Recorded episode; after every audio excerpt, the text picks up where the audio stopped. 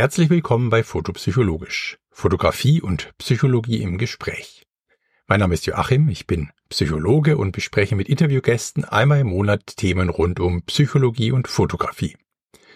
Dazwischen gibt es immer ein fotopsychologisches Intermezzo, wo Themen vertieft oder vorbereitet werden. Ja, und heute geht es um die Psychologie des Reisens und Reisefotografie und dies auch als Vorbereitung für die nächste Interviewfolge, wo ich mit dem Fotografen Michael Martin über seine Arbeit und über psychologische Aspekte des Reisens und des Fotografierens auf Reisen sprechen werde. Da ja schon alle Sehenswürdigkeiten fotografiert sind und auf Fotos betrachtet werden können, schlägt der Psychologe Martin Schuster vor, auf Sightseeing zu verzichten und sich stattdessen auf das Erleben von Situationen, auf Erfahrungen zu konzentrieren und der wirklichen Welt die Chance zu geben, vielfältige Emotionen auszulösen. Ja, und der Psychologe und Fotograf Sven Barno empfiehlt in diesem Zusammenhang auf Reisen achtsam zu fotografieren. Das bedeutet, dass aller Ballast, den wir auf eine Reise mitnehmen, Gedanken an die Arbeit, Schwierigkeiten und Probleme, aber auch Ansprüche an uns selbst, insbesondere beim Fotografieren, zu reduzieren.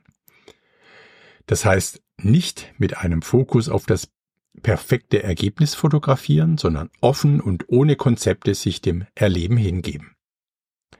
Achtsame Reisefotografie ist dann eben mehr als das reine Festhalten von Erlebnissen und von spezifischen Orten.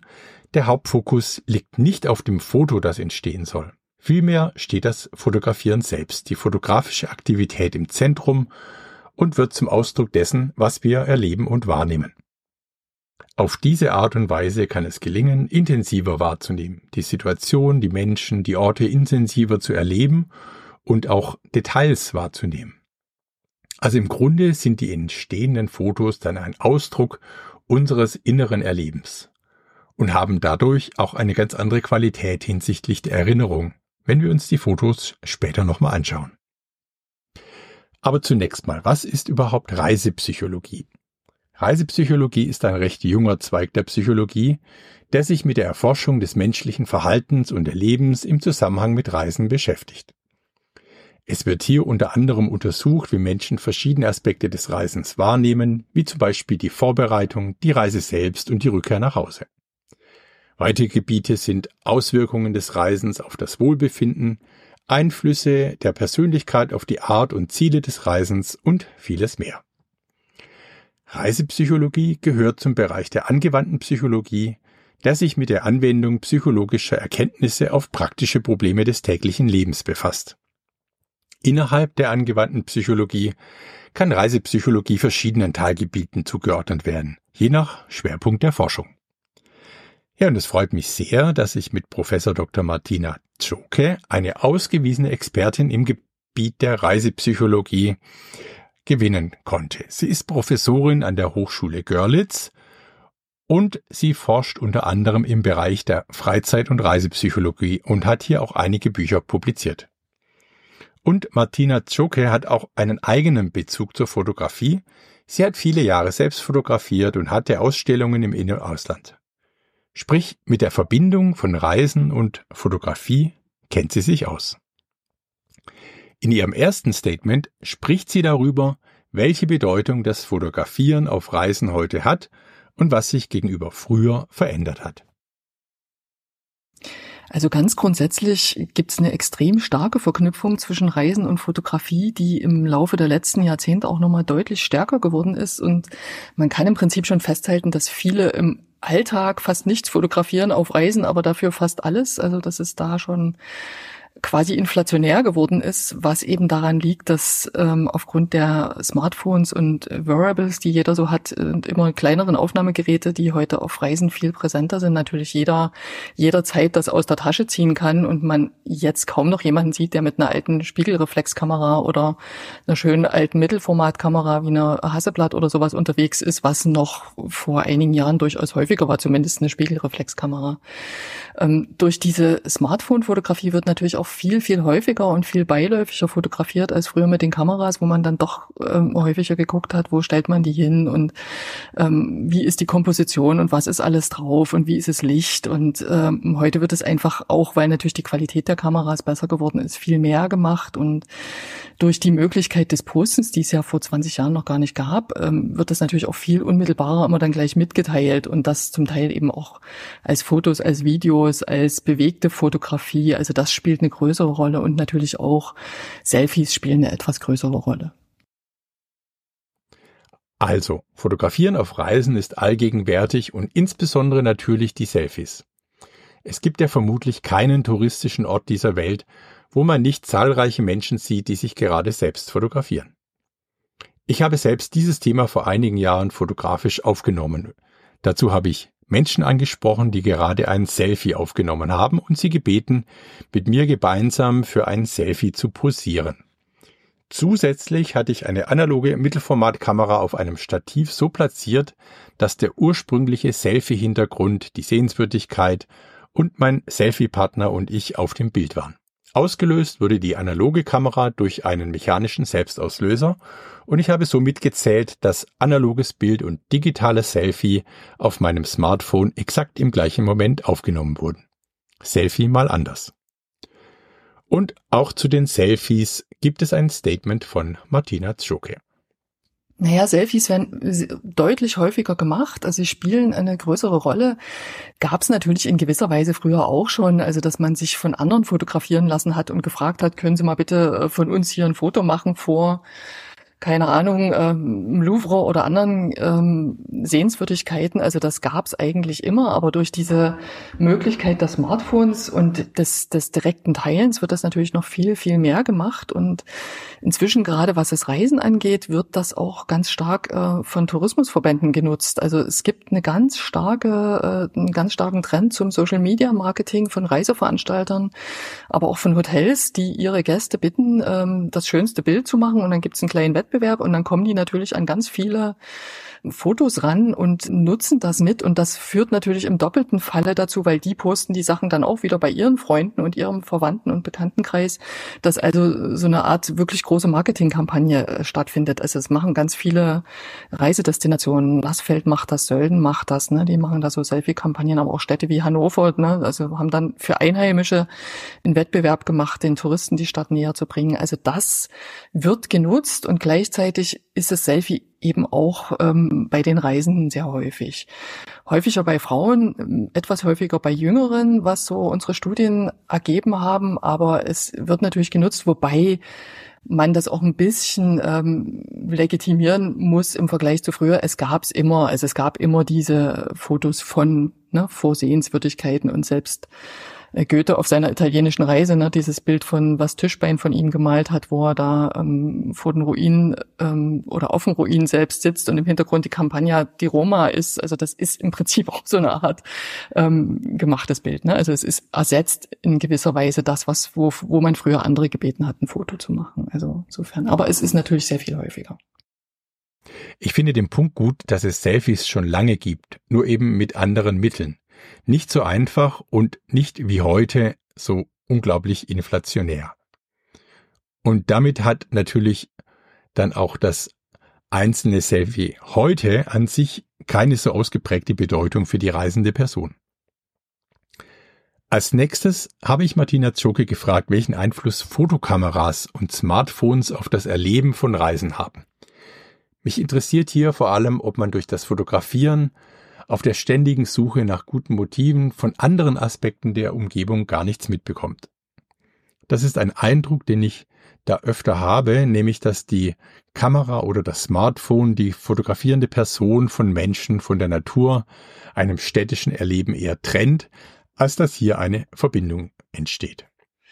Naja, was, was tendenziell verstärkt wird, ist die Wahrnehmung äh, des Visuellen. Also unsere Wahrnehmung heute ist ohnehin sehr stark auf das Visuelle fokussiert und das wird natürlich durch das äh, bei den meisten doch relativ inflationäre Fotografieren beim Reisen noch verstärkt. Und Ähm, Reisen an sich ist ja eher die Möglichkeit einer Rehabilitierung der Sinne, also einer analogen Wahrnehmung in einer zunehmend digitalisierten Welt. Und ähm, es wird kaum noch auf Reisen auf eine Geräuschkulisse geachtet. Wie ist das, wenn man eine Straße lang geht? Was hat man an anderen Geräuschen, die da sind, als im Alltag zu Hause?